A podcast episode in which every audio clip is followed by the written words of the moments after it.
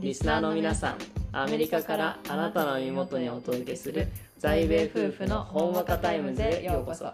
アメリカ在住の会計主婦私真央と。妻の翼です私たちのポッドキャストでは夫婦として英語学習者としてまた会計プロフェッショナルとしてのさまざまな視点から日々の出来事や悩み時事問題についてリスナーの皆様と共有する時間と空間をお送りいたします。時には厳しい話題もありますがそんな時でもほんわかとした雰囲気で皆さんに寄り添えるよう心がけています。皆さんが私たちと一緒に笑い学び考える時間となれば幸いです。それでは早速今日の在米夫婦のほんわかタイムズを始めていきましょうリラックスしてお楽しみください。Let's get started!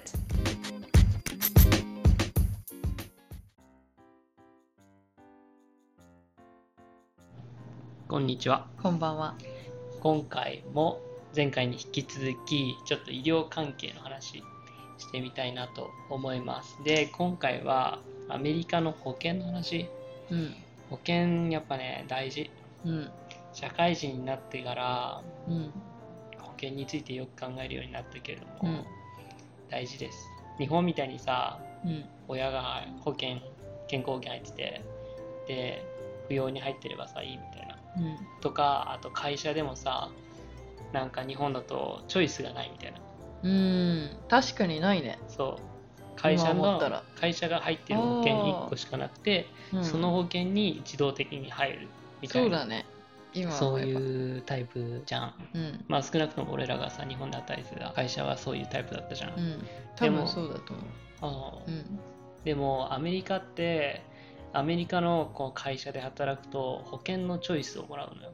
どこがいいみたいな。うん。で保険のタイプもいろいろあって high deductible とかさ、うん。なんつうの Blue Cross とかさ、うん。 Kaiser とかさうん。あと何がある？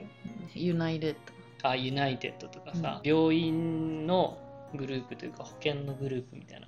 ドうん。分かれててでその保険のグループ内の病病院に行く行けるみたいな。うん。あとは high deductible だったら毎月の保険料高いけど負担費用がうん。安く済むみたいな、うん。まあ、システムだったりするんだけども僕が一番最初に使った保険は、何だったか忘れちゃったんだけど United かな United のすごい安いやつにしたんだよね、そう数十ドルとか。テッドだった。うん。あのある時おそらくストレスで 仕事がめっちゃ忙しい時にストレスでお腹がめちゃ痛くなって、もうそれが1週間ぐらい続いたんだよね。うん、なんかねやばかったよね。だってもう動けなかったもん最後。トイレもさ30分ぐらいの頻度で行ってたじゃん、うん。で1回入ったらしばらく出てこないうん。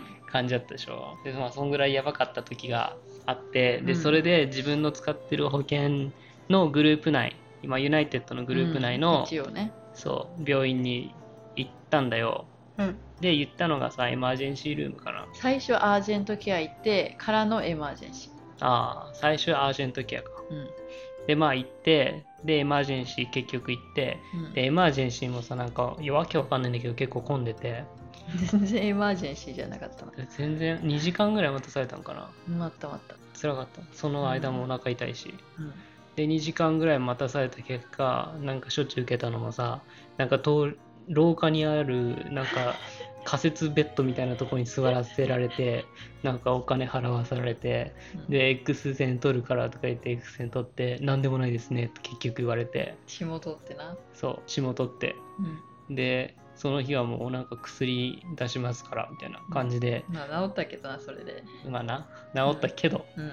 30分ぐらいもで出されて。でさその当日にいくらぐらいだっけ？600かな？600ドル。あ6万ぐらい。ー600ドル払ったわ。払ったんだよ、うん。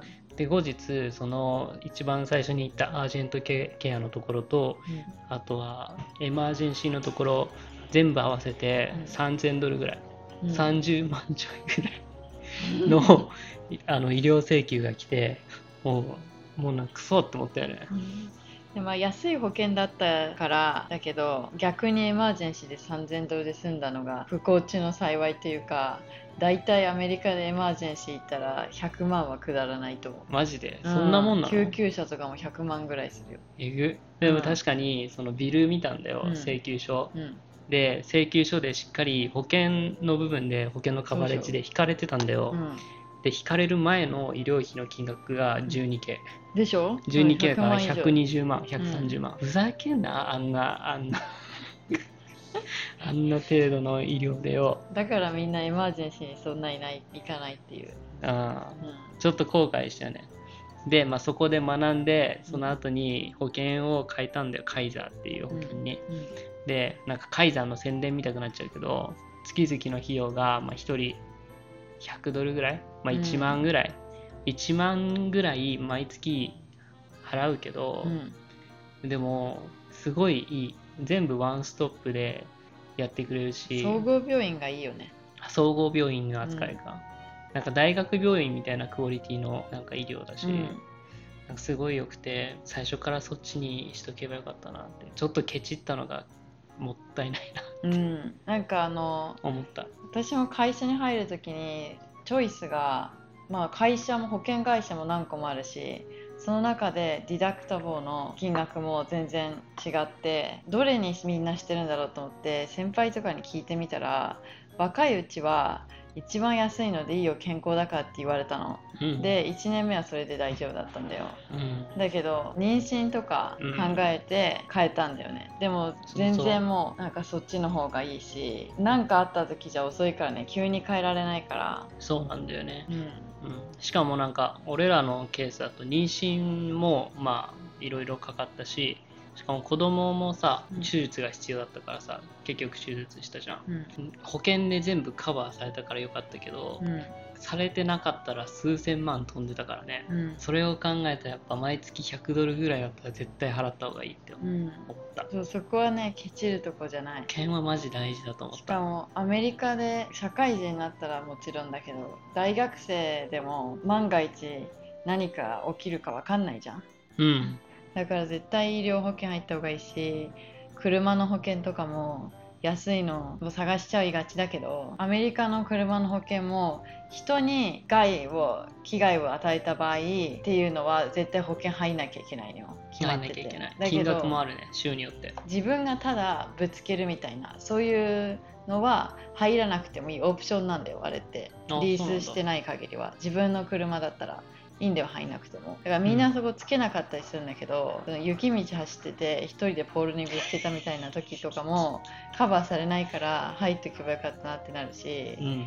タイヤが何個か盗まれた時も入っとけばよかったなって思うし。盗まれんの。盗まれました。今日本じゃ考えられない出来事がアメリカでは普通にそう起きるそうだから本当にそういうのに備えた方がいい。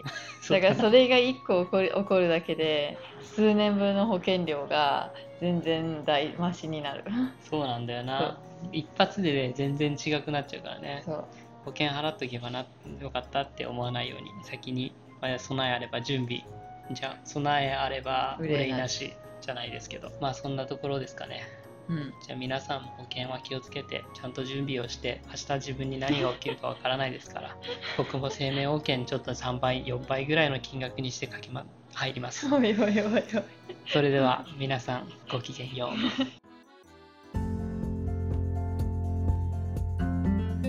それでは今日の在米夫婦のほんわかタイムズはここまで。私たちの話が皆さんの日常に少しでも彩りを加えられたら幸いです。次回もぜひお楽しみに。皆さん今日も一日新たな冒険を楽しんでくださいね。See you again!